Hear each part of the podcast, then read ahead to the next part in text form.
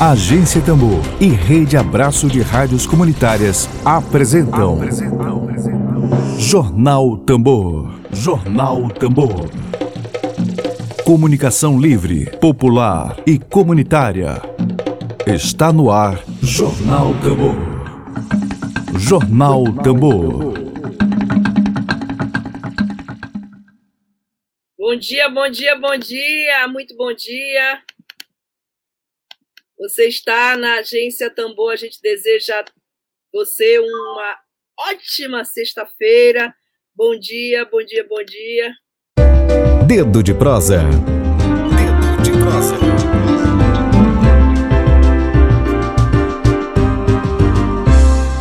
Agora a gente vai para o nosso quadro de entrevistas, de debates, bastante aguardado hoje, mas não sem antes, claro, Dar um bom dia a todos e a todas que nos acompanham. A Maria Helena Campos, que comenta no aguardo da entrevista com a doutora Lúcia Riley. A doutora Lúcia já está aqui conosco, nós vamos já já começar.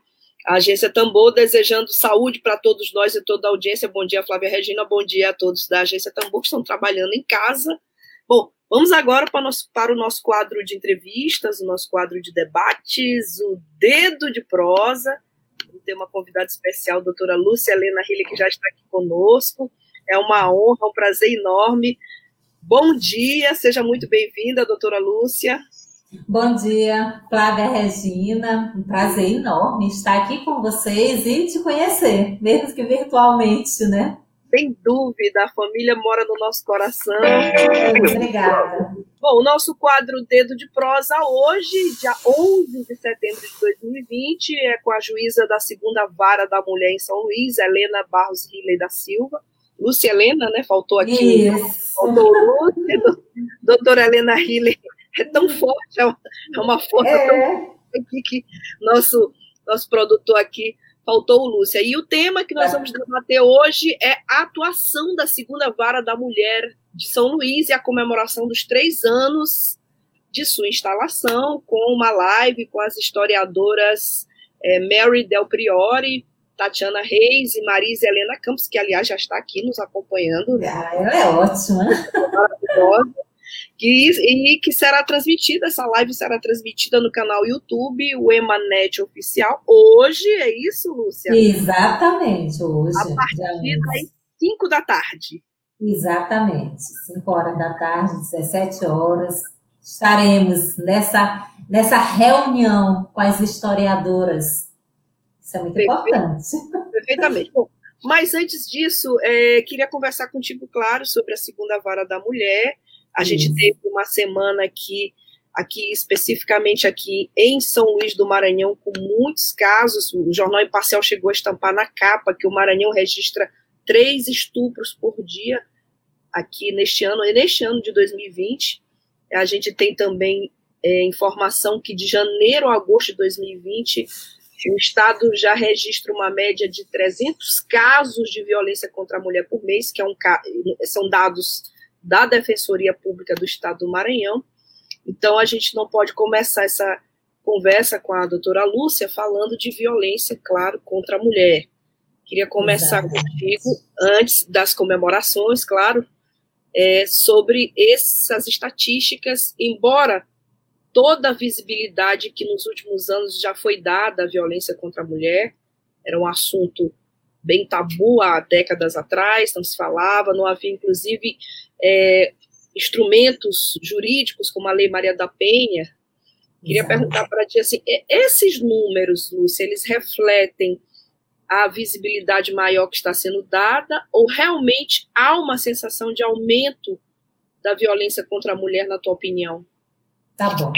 Eu respondo logo a pergunta e depois a gente passa para a vara, né? Que também é um trabalho desenvolvido pela claro, vara. Claro, então, é, então, é, Flávia, o que é importante, né? É muito comum, saber fazerem essa pergunta se há um aumento, porque o que se tem é essa divulgação do aumento. Então, é assim, hoje nós temos uma maior visibilidade a essa violência. Necessária, Antes, né?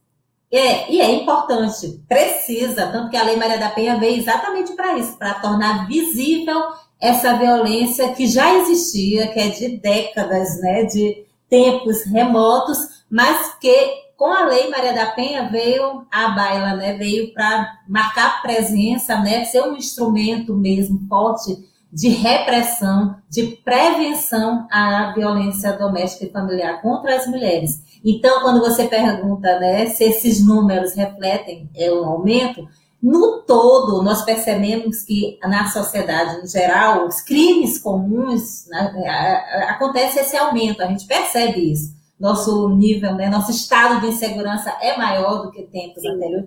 E, consequentemente, a mulher está mais também exposta a essa violência. Então, eu vejo assim, um conjunto e necessariamente a mulher, porque é uma né, a pessoa também vulnerável, como existem os outros vulneráveis, idosos, crianças, adolescentes, né, outras, outros segmentos da sociedade vulneráveis, a mulher também. Então, eu vejo como um aumento, sim, não tem como negar que houve um aumento, e que inclusive a pandemia agravou essa situação. Nós já vivíamos um processo de pandemia da violência contra a mulher, e agora, com a pandemia do novo coronavírus, houve né, essa, essa explosão de casos. O homem agressor, porque eu digo sempre assim, o homem agressor, porque graças a Deus muitos homens respeitam, sabe, né, o equilíbrio, né, a igualdade que deve existir na relação, né, homem e mulher, mas o homem agressor, ele confinado com essa mulher, a, potencializa a violência. Então, é um trabalho que nós estamos fazendo, intensificamos Exatamente, porque nós estamos há três anos trabalhando na unidade, né, que é uma unidade especialmente para a proteção das mulheres, é diferenciada de outras unidades criminais por isso, porque nós estamos na prevenção, na proteção.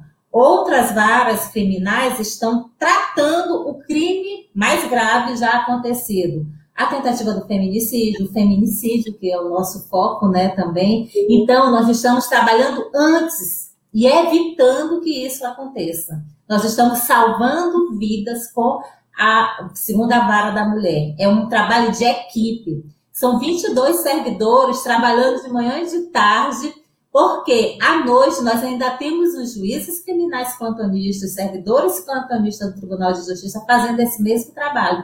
Então é assim, é um trabalho mesmo de equipe, não é uma vara, não é também só um juiz, é, e é um trabalho também de rede de proteção. E eu digo sempre isso.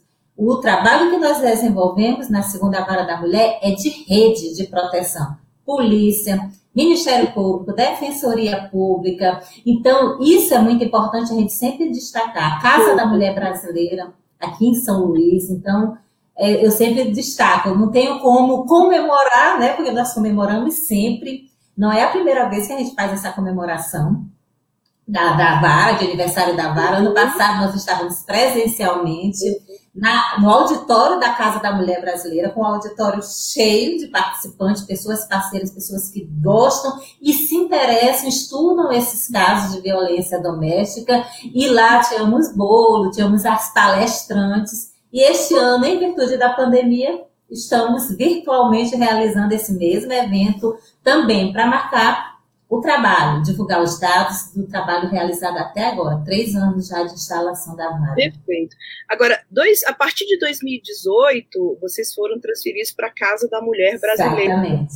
Então, Isso. eu queria perguntar exatamente sobre o que, que mudou o fato da segunda vara da mulher ser transferida para a Casa da Mulher Brasileira. A gente aproveita e já te pede para fazer uma avaliação desses três anos Considerando isso. essa mudança, vocês foram transferidos para lá, para a Casa da Mulher Brasil. O que, que isso muda no trabalho?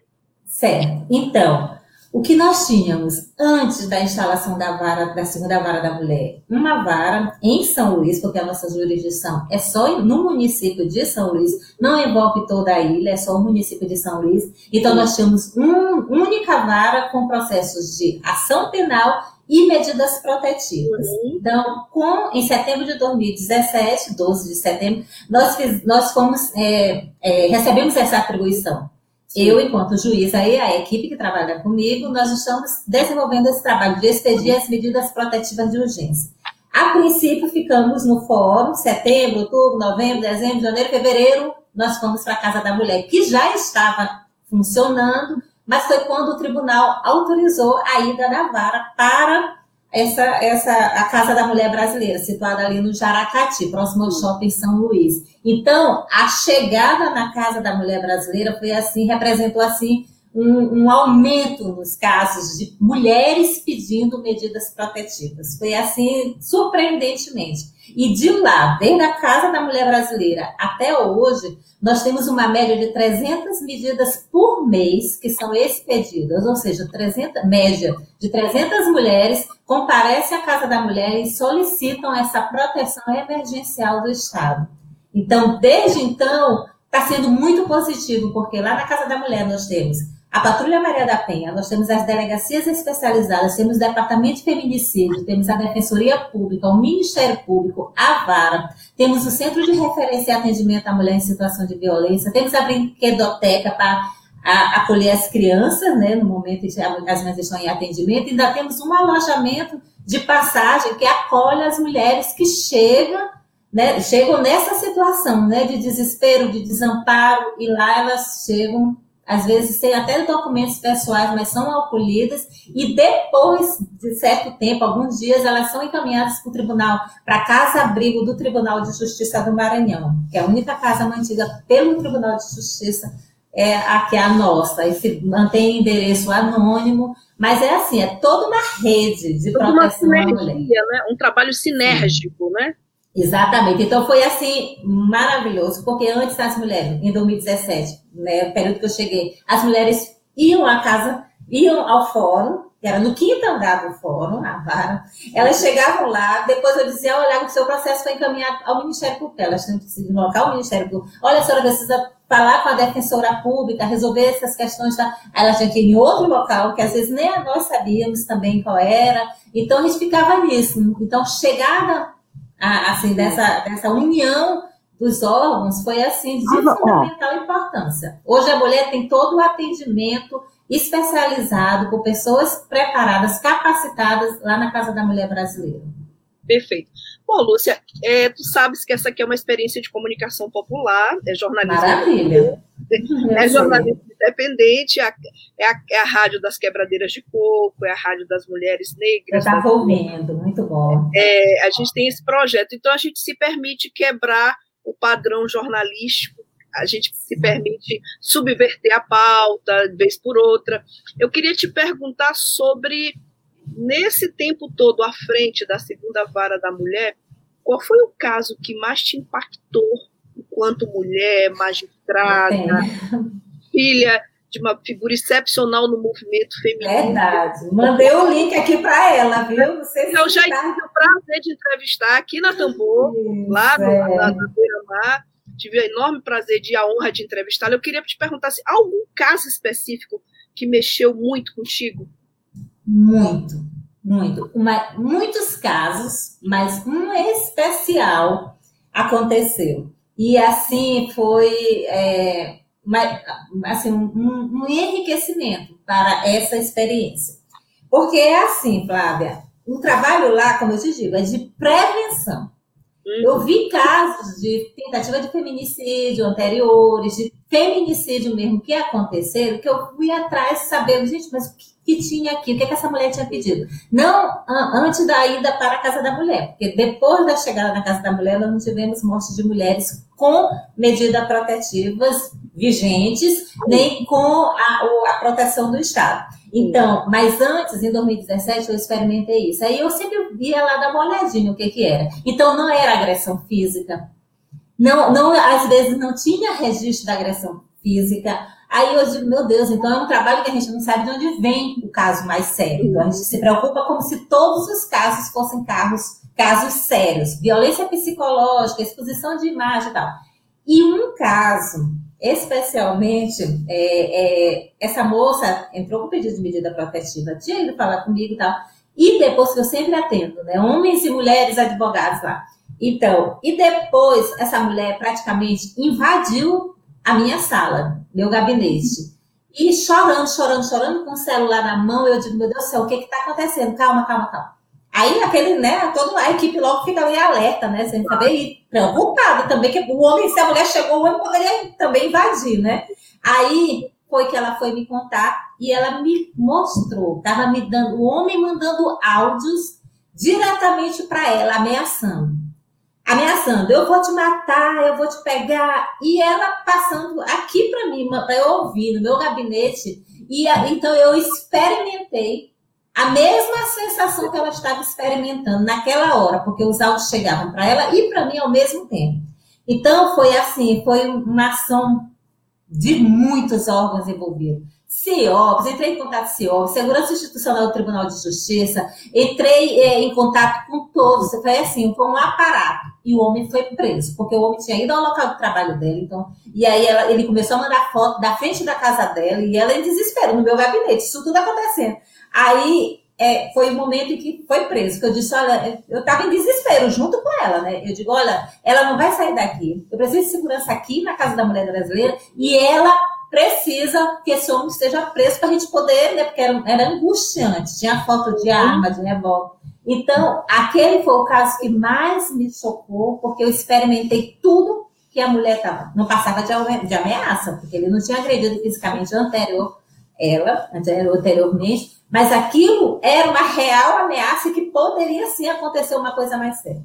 O homem foi preso, essa mulher sumiu por um tempo, depois, é, não sei como, eu precisava do áudio para divulgar quando eu ia nas palestras nos bairros, aí eu pedi uhum. autorização para o homem, para o advogado dele, para a mulher, né? O processo ficou calmo. O homem ficou preso, na medida protetiva mesmo. Ele foi autorizado depois de meses, com muita resistência minha, porque eu ainda estava em pânico, né? Aí ele, ele, foi, ele foi retirado do sistema prisional com tornozeleira. Ele foi para tratamento de álcool, drogas, é, de álcool não, de, de, de psicológico mesmo. Ah, tá. Não, não tinha dependência aqui. Não. Nesse caso não, não ficou evidente. Mas assim, foi para encaminhamento psiquiátrico mesmo, porque ele dizia que, eu ia, que ele ia matar a mulher e que ele ia se matar. E a gente está vendo os inúmeros casos que estão acontecendo dessa forma, né? O homem pratica o feminicídio e depois, depois né, o suicídio. É. Então, tudo aquilo, mas ele só foi liberado depois que o Ministério Público, Defensoria da Mulher, o advogado dele, a gente analisou todo o caso, ele fez exame, ele teve tudo para que fosse solto. Hoje, acredito que a situação dele, entre eles esteja muito calma, porque eu acho que eles se distanciaram mesmo. E a mulher, outro dia, não sei como, é, bateu aqui no meu celular. Nós conversamos, né? E aí ela me disse que estava morando fora, que ela estava muito bem, agradecendo, que a medida protetiva foi muito importante para ela tal. Então, esse foi o caso. Eu tenho aqui o contato dela e ela me ofereceu até roupas, porque ela estava vendendo, né? Local onde ela estava morando. Então, assim, é uma satisfação saber que neste caso nós conseguimos realmente, porque foi uma ação assim de né, rede, rede de proteção envolvida. Foi muito bom. Esse é o caso que eu cito como assim como a gente sabe. Sim, que mais marcou, com certeza. A violência até por áudio, né? Por, por áudio de celular. Bom, a agência Muito Tambor está aqui. Oi, Flávia, aqui é Edwilson Araújo. Edwilson Araújo é nosso companheiro de agência Tambor, é professor universitário e é presidente da Associação Brasileira de Rádios Comunitárias aqui no Maranhão. Ele gostaria, gostaria de saber é, se além das ações já mencionadas, existem iniciativas como palestras, ela acho que ela até citou que estava guardando esse áudio, demonstrando esse áudio como exemplo em uma das palestras. Ele quer saber de ti se existem iniciativas como palestras em escolas para orientar as novas gerações, que futuramente serão marido e mulher, com o objetivo de prevenir eventuais situações de violência domésticas. E também o Ed gostaria de saber se há projetos de lei para inserir na grade curricular da rede pública temas como história da mulher na sociedade. Bom, aí, aí, a pergunta. É verdade. Inclusive, também com sugestão. Pois é. Então, é, obrigada pela participação né, dele também. Mas, olha, desde o primeiro momento que eu cheguei na vara, na segunda vara da mulher, como titular, né, que foi desde a instalação, eu venho, a equipe da segunda vara vem desenvolvendo projetos, campanhas. Isso assim, desde primeiro projeto, medidas protetivas de urgência, informar para conscientizar as mulheres. foi novembro, eu cheguei em setembro, meados de setembro, em novembro nós estávamos com esse projeto nos bairros também, com a rede já, porque eu senti logo, olha, preciso informar as mulheres que existe uma vara especializada só nas medidas protetivas, precisa informar o que são as medidas protetivas, porque a mulher precisa saber, às vezes nem, naquela época, nem os advogados sabiam, que até hoje alguns advogados ainda têm dificuldade tal de entender, mas assim, naquele contexto foi o que eu precisei fazer de urgente, então foi aquela, depois veio campanha de carnaval, né? no carnaval só tenha motivos para sorrir, depois veio a campanha da Copa do Mundo, que era a distribuição de material mesmo, né? o respeito à mulher vale, vale ouro, foi o tema da nossa campanha, depois disso veio Empoderar, que é dança, a dança fortalece o corpo e a alma da mulher, uma forma de resgate, de trabalhar aquelas mulheres que estavam sendo atendidas na Casa da Mulher Brasileira, infelizmente não foi para frente, por quê? Uma grande dificuldade, que eu só soube depois que iniciamos o projeto. As mulheres não têm condições financeiras de comparecer, às vezes ter esse gasto, às vezes ter que sair de casa, deixar a mulher, ou deixar os filhos, deixar a, é, a, a, os afazeres domésticos. Então, isso tudo foi um obstáculo, aí eu resolvi retirar naquela oportunidade e até hoje eu não voltei, porque a gente conseguiu trabalhar uns dois meses no máximo com esse projeto. Então, depois disso veio Não Morra Maria da Penha, que foi esse projeto que eu citei, que nós estávamos em rede, com apoio da Escola da Magistratura do, é, do, do, do Estado do Maranhão, indo aos bairros, fomos na cidade operária, fizemos bairro de Fátima, e chegou a pandemia, teve aquela, aquele afastamento, né, o isolamento,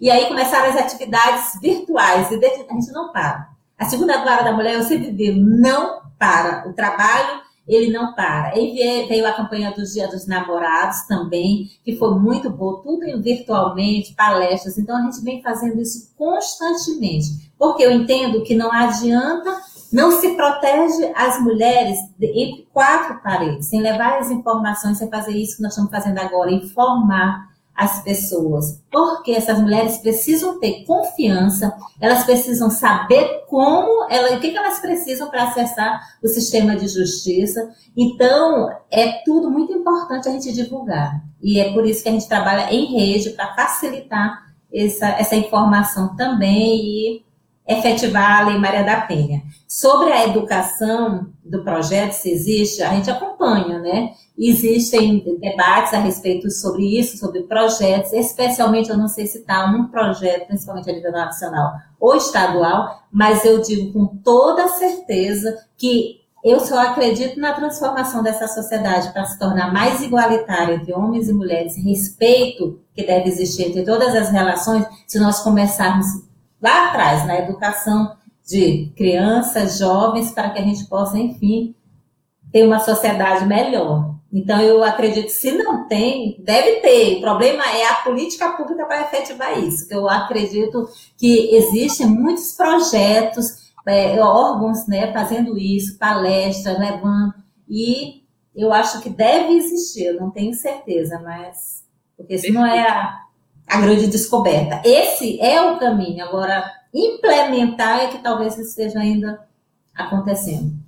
Perfeito. Bom, eu queria fazer menção a Cláudia Regina Silva, eu, eu acho que é a professora Cláudia, que eu já entrevistei, ela diz, bom dia, excelente iniciativa, historicizar a mulher é importante para perceber, perceber as diversas formas de opressão de gênero. E aí, doutora Lúcia, a gente vai entrar agora na comemoração dos três anos da segunda vara da mulher de São Luís, que Isso. terá live com as presenças de três historiadoras, três mulheres, três historiadoras, né, a Mary Del Priori, a Tatiana Reis e a Marisa Helena Campos, que nos dá a honra de participar, de acompanhar agora essa entrevista.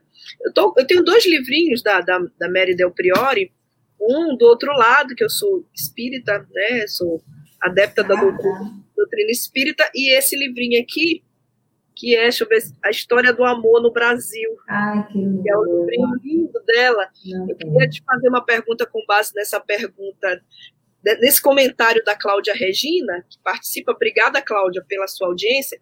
Tem um trechinho aqui desse livro que é, ela tem um livro sobre a história das mulheres e tem essa história do amor no Brasil. E ela fala: a mulher tinha que ser naturalmente frágil, agradável, boa mãe, submissa e doce as que revelassem atributos opostos seriam consideradas seres antinaturais.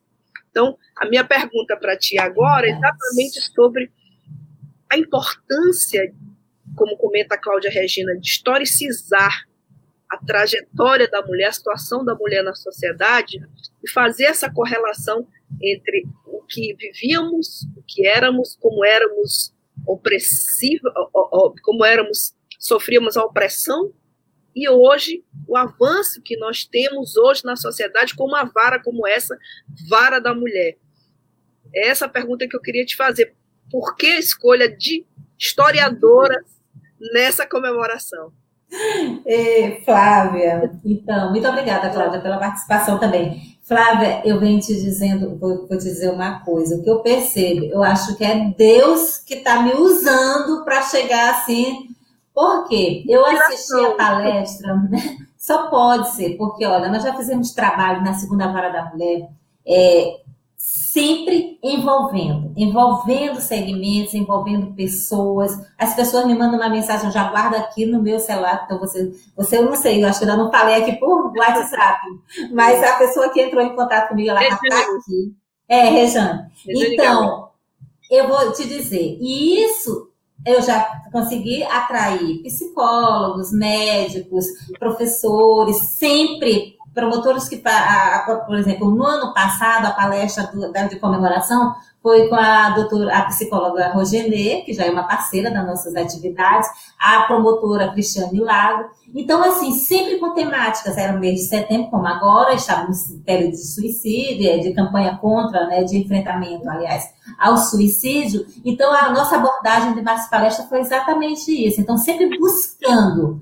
E é, sempre, sempre, sempre foi esse o trabalho da segunda vara, desde o primeiro momento, é agregar, porque a gente não enfrenta um inimigo tão poderoso como esse, que é a violência doméstica contra a mulher, sozinha, armada, seja o que for. A gente precisa de das guerreiras aqui com a gente, né? Então foi essa minha, é essa minha perspectiva de trabalho. Por isso é que eu te digo que quando eu estava assistindo a uma palestra no FONAVID, que é o Fórum Nacional de Juízes e Juízes do Brasil, em São Paulo, em novembro do ano passado, eu tive a oportunidade de conhecer, através da palestra dela, a Melry Del Priori.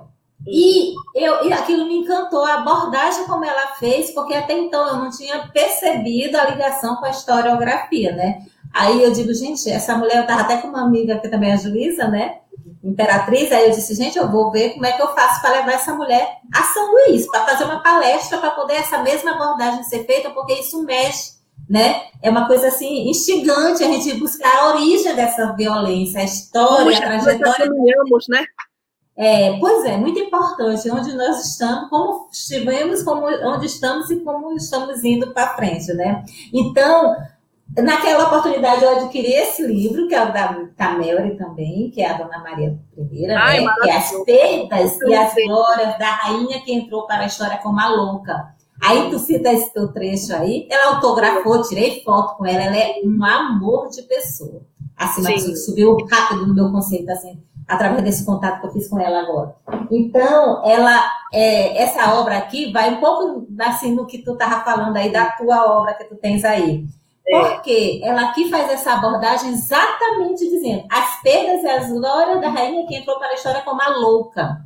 Engraçado, né? Como as mulheres são colocadas nesses é Dona Maria Primeira Louca, é, chamada, né? A louca, a bruxa, a, né, a pessoa sempre histérica. problemática, histérica. Então, nessa abordagem aqui é rico demais esse conteúdo, porque ela tem fotos, ela faz detalhes, riqueza de detalhes da história mesmo do Brasil. Então, eu estou assim encantada. Eu nem tô, estou acreditando porque foi assim, eu imaginei, convidei através de e-mail e ela aceitou. E aí eu pensei, ter uma historiadora, né, como a Mel, eu preciso também ter ao, ter ao meu lado as competentíssimas historiadoras maranhenses, Maranhense. porque vai ser uma acolhida. Pois é, vai ser uma acolhida que os historiadores estão né, representados aqui na nossa mesa hoje, pela Tatiana Reis e pela Marisa Helena de Campos, isso aí é uma forma de reverenciar todos os historiadores né, que fazem essa, né, a construção dessa trajetória das mulheres. Eu fiquei encantada com as duas professoras que eu também não conhecia mas eu estou também encantadíssima com elas, essa disponibilidade de participar desse nosso evento. E eu estou, assim, maravilhada, porque eu acredito que vai ser assim, um encontro, né? Muito importante para mim, principalmente para o trabalho que eu estou desenvolvendo. E aí nós estamos oferecendo isso para o público em geral, aberto, homens, mulheres, pessoas que se interessam, né? Também que são atingidos de alguma forma por essa violência doméstica. Eu agradeço demais, eu não, eu não tenho como deixar de agradecer a participação da Tatiana e da Marisa. A Tatiana Elas é do UEMA, não é? Da UEMA? É, da UEMA. E a Marisa é da UFMA, Departamento de História, as duas. Então, assim, para mim está sendo assim, um, um evento proporcionado também, obviamente, por essa questão toda da pandemia, que é muito triste, muito desagradável, muitas perdas, mas graças a essa tecnologia nós vamos poder fazer essa comemoração de forma virtual com a participação dessas mulheres tão importantes para a gente. Eu cheguei a fazer um passeio com a Tatiana pelas zonas de prostituição do centro histórico, que é objeto dela, ali no Oscar Frota, objeto de pesquisa dela.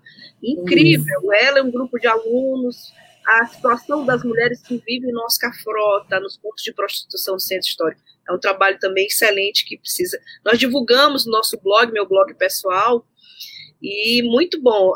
Agora, deixa eu te fazer outra pergunta, Lúcia. Eu estou com uma curiosidade da tua opinião. Tua opinião é muito importante. Tu és uma referência. Oh, meu Deus. Uma referência. A gente tem. Hoje, é, as historiadoras são a nossa referência intelectual para tratar desse assunto, e tem a referência da vivência diária, cotidiana, de, em contato com mulheres que estão sendo ameaçadas, vítimas.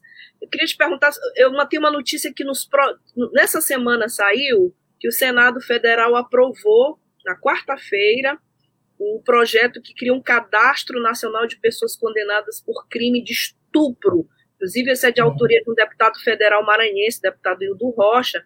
Eu queria ouvir tua opinião sobre esse cadastro nacional de estupradores.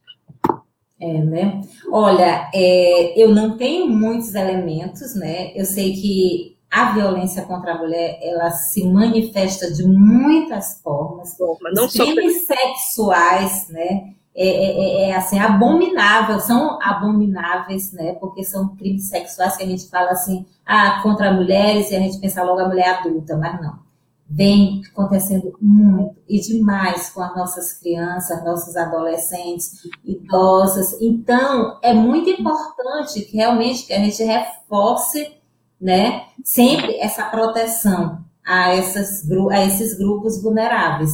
Então, eu não conheço o, o projeto, assim, o teor.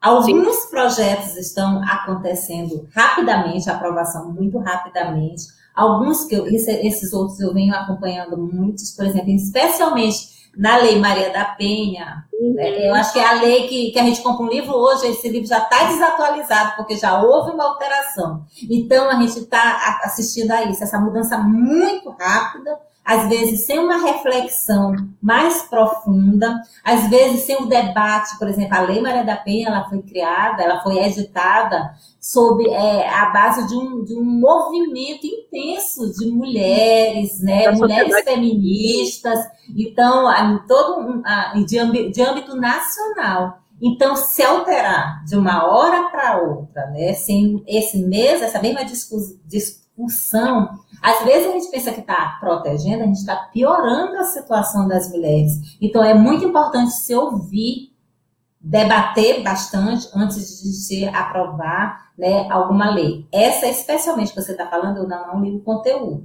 Sim. Mas eu posso adiantar que CNJ também está providenciando um cadastro nacional de medidas protetivas de urgência. É uma forma de integrar todas as medidas vigentes no país para que a gente possa saber, né? Porque é muito comum o agressor sair de um local para o outro, de um estado para o outro, e de repente passar de uma mulher para outra. Então, a gente ter esse cadastro vai ser muito importante.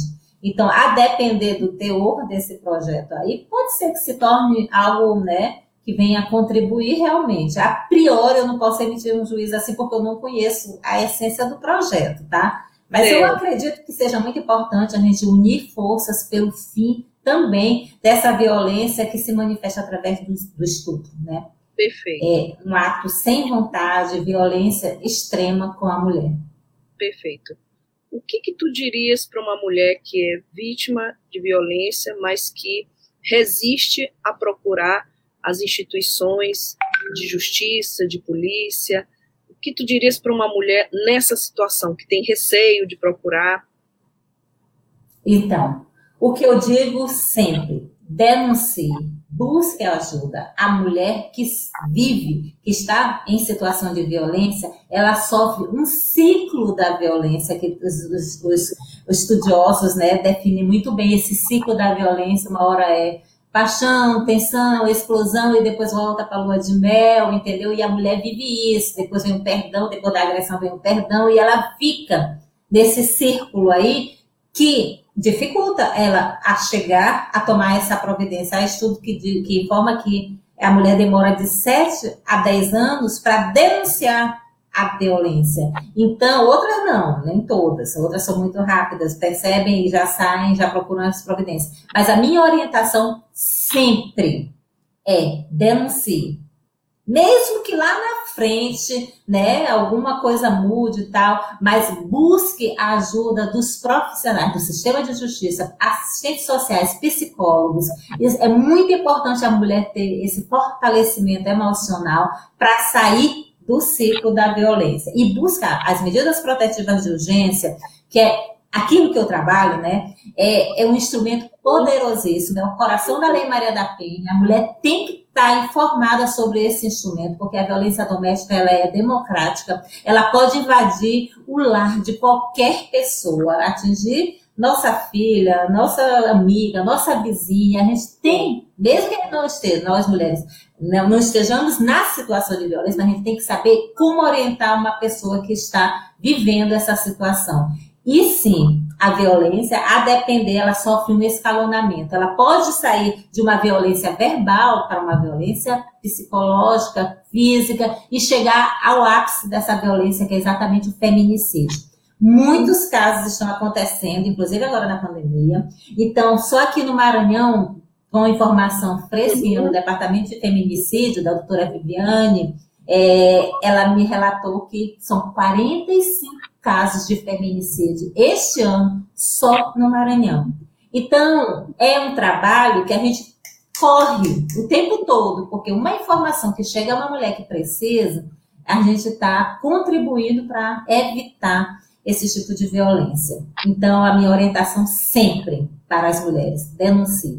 Muitas mulheres estão morrendo porque não acreditam, não imaginam que aquele homem com que ela divide a cama, com que ela divide a sua vida, ele é o pai dos seus filhos, tenha condições de fazer isso. E muitos homens estão, né, nessa situação também, que eu acho que a história vai nos contar também um pouco disso. Como a mulher está evoluindo, né, nesse contexto todo histórico, o que está acontecendo também com os homens, porque eu acredito que a sociedade está se transformando, e de alguma forma isso também pode estar afetando a situação dos homens nessas posições sociais, né?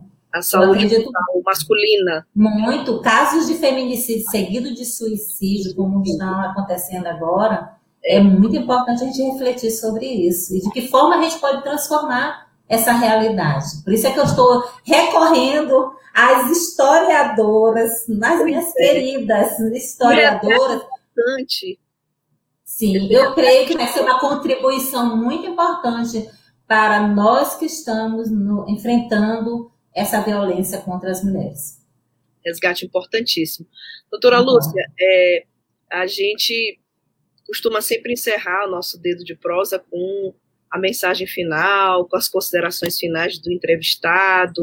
São três anos de muito trabalho à frente da, da vara da mulher, a segunda vara Existe uma Isso. outra. A primeira, que é a, é a, responsável pelas ações penais lá, os homens são processados, é, são processados, podem ser condenados ou não pelo crime que for praticado. Aqui na segunda vara são as medidas protetivas, exclusivamente as medidas protetivas. Por isso é que eu digo que é uma vara de proteção às mulheres. Seria uma vara também mais educativa do que repressiva. É isso? É, nós fazemos esses dois trabalhos. Sim. Atualmente, nós fazemos esses dois tra trabalhos porque nós estamos, na medida protetiva, decretando prisão, botando tornozeleira, uhum. para conter aquele homem, incluindo em grupo reflexivo. Nós estamos tentando tudo com base na Lei Maria da Penha. Lá no artigo 22, elenca todos os casos de medidas protetivas e ainda deixa aberto para Sim. que um juiz possa, dependendo do caso, aplicar outras outras medidas, entendeu? Nós é temos, isso que nós estamos fazendo. Nós temos hoje quantas medidas é possível dar esse número? Sim, quantas medidas protetivas sim. atualmente na, na segunda vara? Olha, nós estamos atualmente tramitando 5.170 processos de medidas protetivas. Assim, no todo, né, todos os processos, muitos processos, como eu digo, é uma média de 300 medidas por mês que são expedidas e nós estamos praticamente com a vara já toda virtualizada. Nós estamos com 11 processos físicos, porque estão no tribunal, alguns, outros com as partes, Ministério Público, então isso aí inviabilizou a gente declarar hoje que a vara é totalmente virtualizada. Tudo no sistema judicial eletrônico, à exceção dessas 11 ações, né, desses 11 processos que estão físicos ainda. Então, o procedimento, no caso de uma mulher ser vítima de violência é qual é o primeiro procedimento? Procurar a então, vara?